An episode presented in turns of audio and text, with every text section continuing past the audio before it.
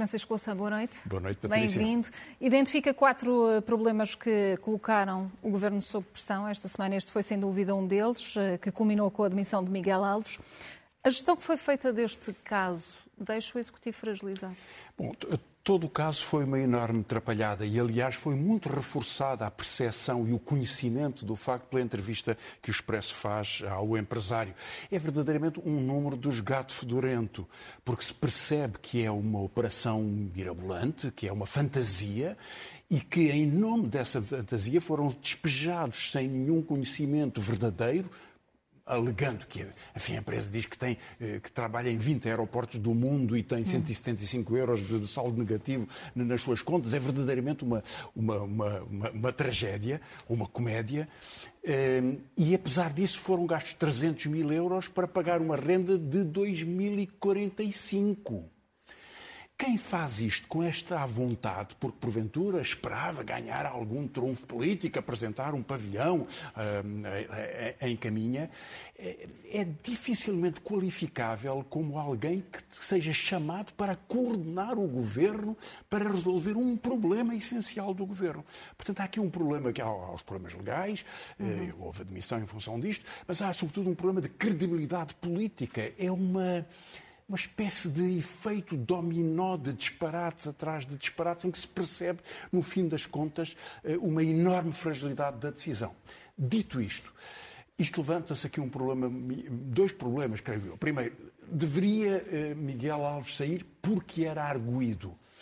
Eh, eu acho que a ponderação política é que determina não o facto circunstancial de ser arguído, até porque pode não ser acusado depois. O tribunal decidirá de uma forma diferente. Até há uns anos atrás, qualquer queixa obrigava a constituição da pessoa acusada, enfim, apontada como arguído. Portanto, nesse caso, todos os ministros poderiam ter que sair. Isso não tem sentido uma regra genérica dessa, dessa ordem.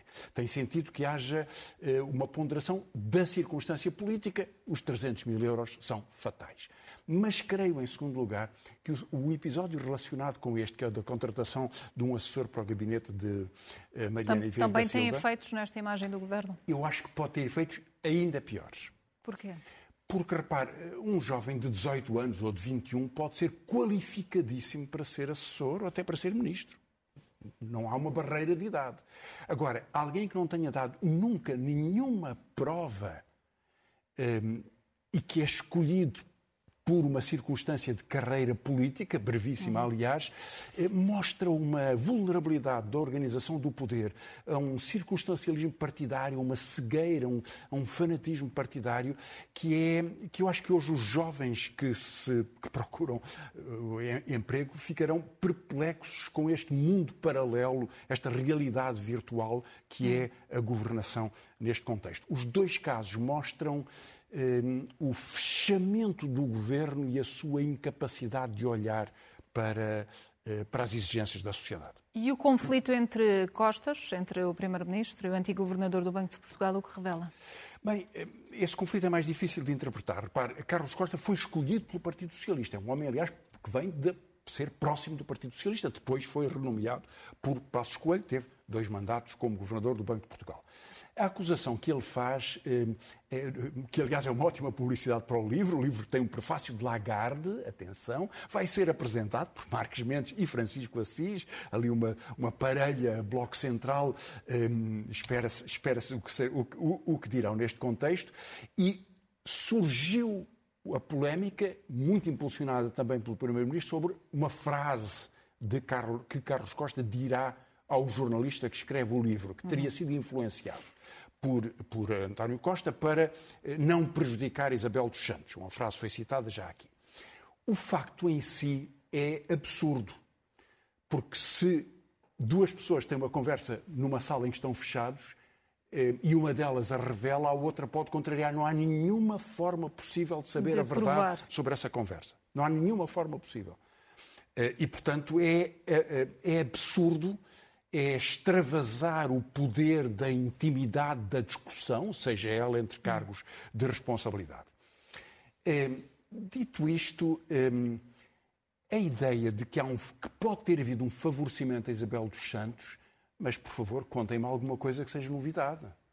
Eh, os governos portugueses, e é uma série deles, favor, pouco depois disto, Houve um congresso, o último congresso de José Eduardo dos Santos, em que está Ana Catarina Mendes, Carlos César, a secretária-geral do Partido Socialista e o presidente do Partido Socialista, o vice-presidente do PSD, eh, eh, André, André Ventura, que se faz agora de novas, era dirigente do PSD nessa altura, deve saber o que é que o vice-presidente do seu partido lá fazia.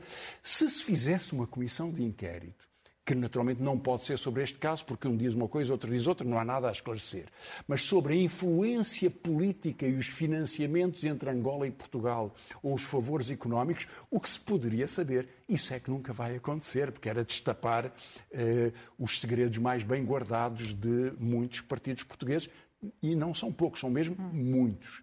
Isso não creio que vá acontecer. E relativamente ao caso do CEF e dos eh, timorenses que vieram para Portugal, e também aqui na, na tentativa de combate à imigração ilegal. O que é que pode acontecer é, é um, aqui? É um, é um, caso estranho. Aliás, o Presidente da República sentiu-se até. Um, Porque ele tinha feito um apelo. Tinha feito fundo. um apelo que viessem trabalhar, sentiu que que havia esta percepção de que teria impulsionado esta vinda. Foram, em poucos meses, em três meses, mais 3 mil eh, timorenses. Muitos deles tiveram algum emprego nas colheitas durante o verão e agora acaba, acabou esse emprego e ficam, eh, estão muitos deles a viver na rua. É uma situação desesperante. Eh, e tem que ver também com problemas da estrutura da política migratória e tem que ver com as políticas de apoio social a pessoas que estão desesperadas, que é o caso destas pessoas que não têm tido apoio eh, em muitos dos casos. Em alguns raros casos, assim tem eh, acontecido. E aqui há o problema dos circuitos da imigração, porque há alguns destes timorenses pagaram 5 mil dólares para vir para Portugal e foram contratados e chamados por intermediários e por empresas que, que, beneficiaram dessa intermediação. E, portanto, essas empresas desaparecem no ar.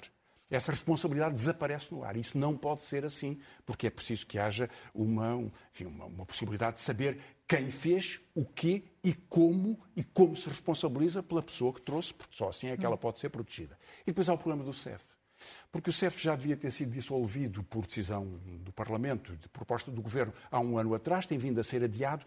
Este adiamento põe problemas graves de desmotivação dos funcionários, que não sabem bem o que é que vai acontecer, mostra trapalhice nas decisões. Se foi decidido que o CEF seria integrado noutras estruturas administrativas e policiais, isso devia ter sido preparado e feito imediatamente para dar segurança profissional, garantias às pessoas que são atendidas. Atualmente há, há pessoas que esperam dois anos para poderem ser recebidas no CEF para pedir uma, eh, o seu visto de residência. E, portanto, é uma situação totalmente absurda de, eh, de, desumanidade e de incompetência administrativa. E olhando para uma outra situação, esta espécie de picardia em torno dos eh, fundos europeus, depois do aviso sério feito por Marcelo Rebelo de Sousa teve ecos, e hoje o Presidente da República vem dizer que também é precisa muita criatividade para lidar com é, os governos. É verdade, ele respondeu isso, mas vamos ver, vamos ver hum. um vídeo só com um apanhado brevíssimo e depois eh,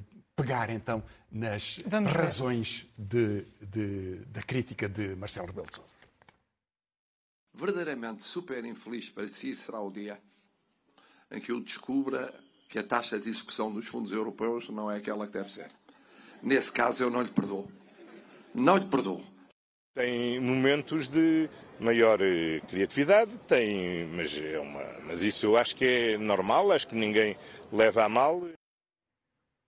É normal, Francisco Louçã. Bem, há aqui um aspecto que é de ópera cómica. De pequenas picardias neste jogo florentino, que tem acontecido várias vezes entre o Presidente e o Primeiro-Ministro, tem-se repetido agora. Eh, se virmos bem todas estas palavras, elas são carregadíssimas de sarcasmo e carregadíssimas de, de armadilhas. Mas, eh, deixando isso, olhemos para a questão fundamental que é do, do aviso sobre o PRR que eu queria estender a, um, a uma percepção do que é o problema do investimento em Portugal. Aliás, este gráfico mostra-nos 2010, portanto, de 11, 11 anos, os últimos dados são de 2021, o investimento público 5,3%, é mais ou menos a média histórica anterior, seria uma volta de 11 mil milhões de, de euros atualmente. Depois baixa para 2,2%, 1,5%, para um terço ou metade daquilo que era a baixa média histórica. Ou seja, há um fracasso no investimento público.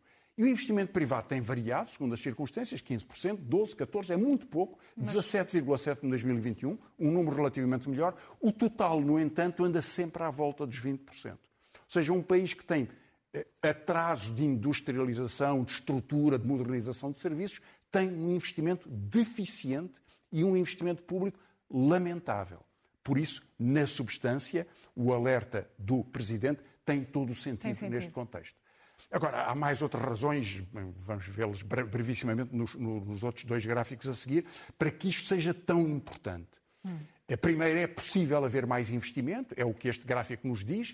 São só as empresas não financeiras nos últimos três anos de que temos dados, só as não financeiras. Os bancos têm atualmente 7 milhões de euros de lucro eh, por dia. Eh, estes são os lucros líquidos eh, destas, destas empresas, 25 mil milhões, 19 mil milhões, foi pior em 2020. Claro, Mas em 2021... 32 mil milhões e em 2022 será muito mais. Ou seja, havia muita capacidade gerada uhum. para grande investimento, mais o investimento externo, mais o investimento institucional, e é um fracasso geral dessa política. Isto é ainda mais grave, o último gráfico que vamos ver, porque Portugal tem um problema em que o desajustamento da sua autonomia, da sua soberania alimentar, da sua estrutura de preços, resulta eh, agravado por estas circunstâncias. Uhum. E o maior alerta é este: isto é para os meses homólogos, janeiro com janeiro, o que está a passar este ano. Veja como, ao nível do aumento dos preços dos produtos alimentares, que são os que mais puxam com a energia, 3,4, 3,7, 16,9 em setembro, 18,9 em outubro, novembro, estamos no princípio, logo veremos. Significa que para as populações que têm uma maior intensidade do uso do seu rendimento, consumo em produtos alimentares, naturalmente os mais pobres, a inflação não é 10%, é bastante mais do que 10%. E, portanto, isto, tem, isto é, um, é um alerta para as dificuldades estruturantes do país e, por isso mesmo, eh, tratar todas estas questões como um jogo sobre quem, quem é mais criativo. Eu acho que... É preciso muito mais do que criatividade para, é para resolver estas, é estas questões. Estratégias económicas que sejam sustentáveis. E face a este, este gráfico também que, eh, que vimos, não o surpreende os dados da inflação conhecidos eh, relativamente a outubro, 10,1%? Não, repare, que são 18,9% só nos produtos alimentares, claro que isto puxa o conjunto do... Mas são da, sobretudo da os produtos alimentares e o setor e, energético setor energia, claro, também que, claro. que faz é, aqui é que nós esta temos, escalada. Ou seja, muita especulação sobre preços e muita pressão internacional dos, dos, dos preços da, da energia eh, e, e, portanto, uma vida muito mais difícil para, para as pessoas. Hum. Professor, os dois uh, maiores partidos estão neste momento a, a discutir propostas internas sobre alterações à revisão constitucional, o PS e o PSD. Este é o, é o momento, é a oportunidade exata para fazer esta revisão da lei fundamental? Patrícia, bom, eh, o processo tinha sido iniciado pelo Chega, já fez um no ano passado, mas ele pode extinguir-se quando são discutidas hum. as suas propostas, que não tiveram grande acolhimento, ou, aliás, muito pouco interesse por parte dos outros partidos na Assembleia da República. O que é novo agora é o realinhamento estratégico que o PS e o PSD empurraram todo o Parlamento para uma revisão constitucional. O PSD já o tinha feito, por uma razão um pouco diferente do Chega. O Chega quer simplesmente discutir metapolítica, porque, como lhe é muito difícil discutir política orçamental ou medidas concretas, quer discutir a eh, castração química ou a prisão perpétua ou, ou o que inventar, entretanto. Para o PSD, era uma fuga ao Orçamento de Estado. Portanto, era sobrepor ao debate do Orçamento de Estado, que lhe é muito difícil, porque não faria nada diferente do que faz o Partido Socialista, eh, querer então uma discussão sobre a estrutura do sistema político, que é sempre a discussão que serve para eh, se entreter eh, um, enfim, alguma animação eh, no país. Porquê é que o Partido Socialista entrou neste jogo é mais difícil de perceber. Talvez um dia se venha a saber que é por causa do caso Miguel Alves e que era uma boa forma de passar a agenda política para outros temas. Por essa razão ou por outra, Há uma entrada precipitada do Partido Socialista, faz um, uma carta estranhíssima do Primeiro-Ministro ao Parlamento a propor uma alteração.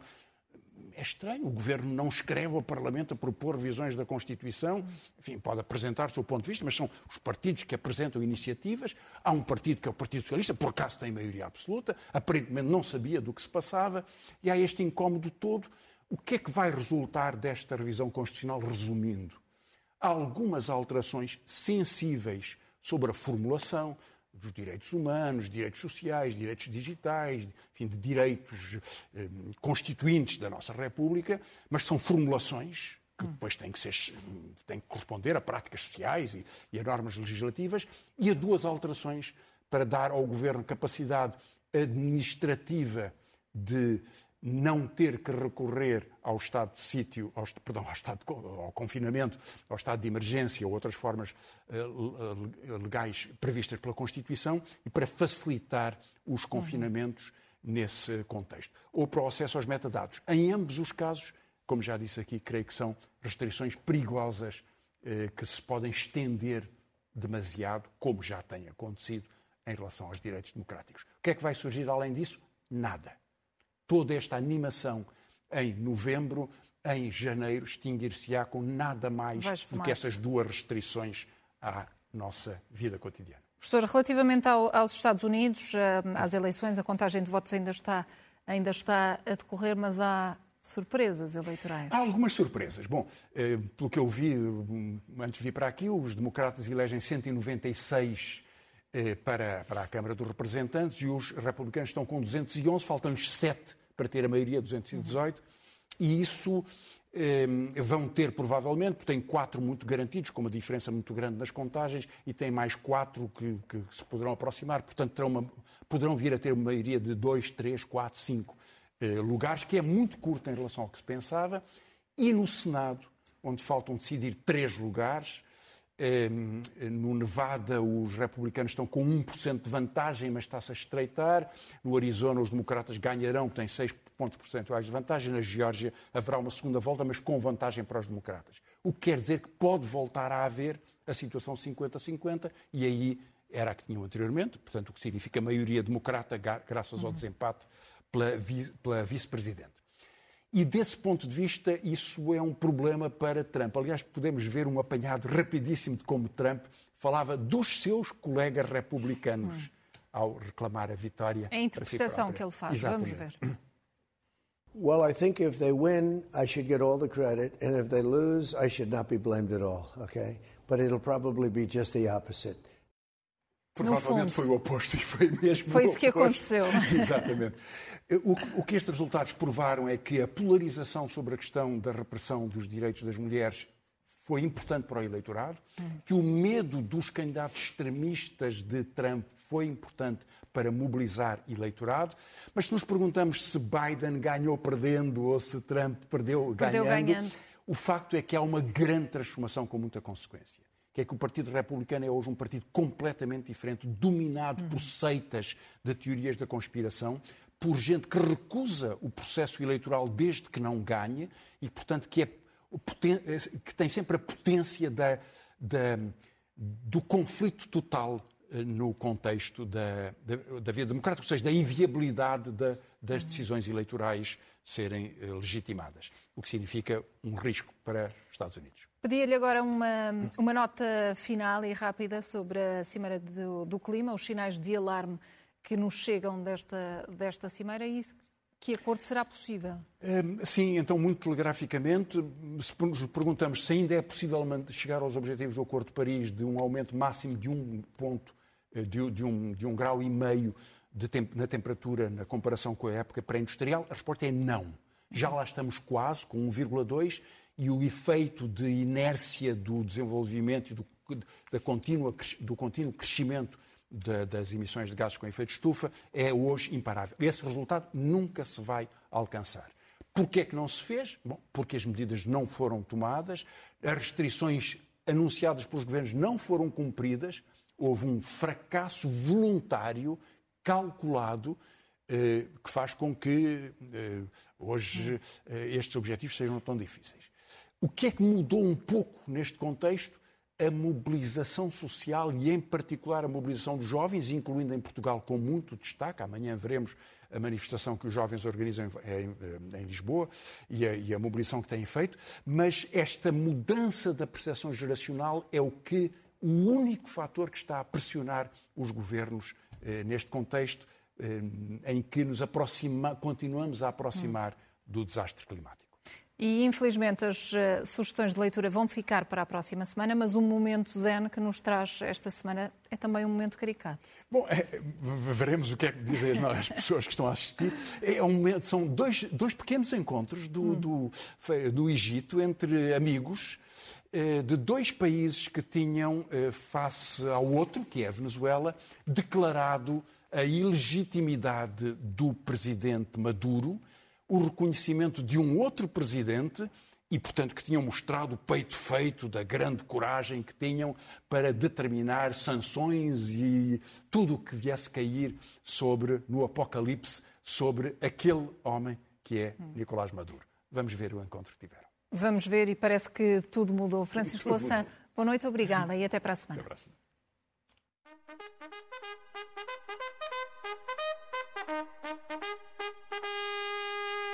¿Cómo le va? ¿Cómo está la cosa por allá? Va très bien, excellent. Bah, chaque jour de mieux. Cuando nos visita. Alors, quand est-ce que vous allez nous rendre visite Bueno, ¿y qué consigue? Alberto Fernández habla mucho de Sí. Me parece muy bien. Él me dice, sí, sí. Tenemos buenos amigos en común.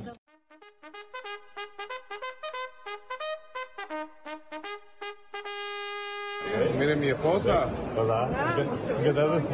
Siempre lo veo por televisión. Y ahora al vivo. Ah, en vivo. Qué ¿Cómo, bueno. cómo, cómo está? ¿Bien? Muy bien. Bien. Qué bueno saludarle. ¿Cómo está Portugal? Ay, marchando.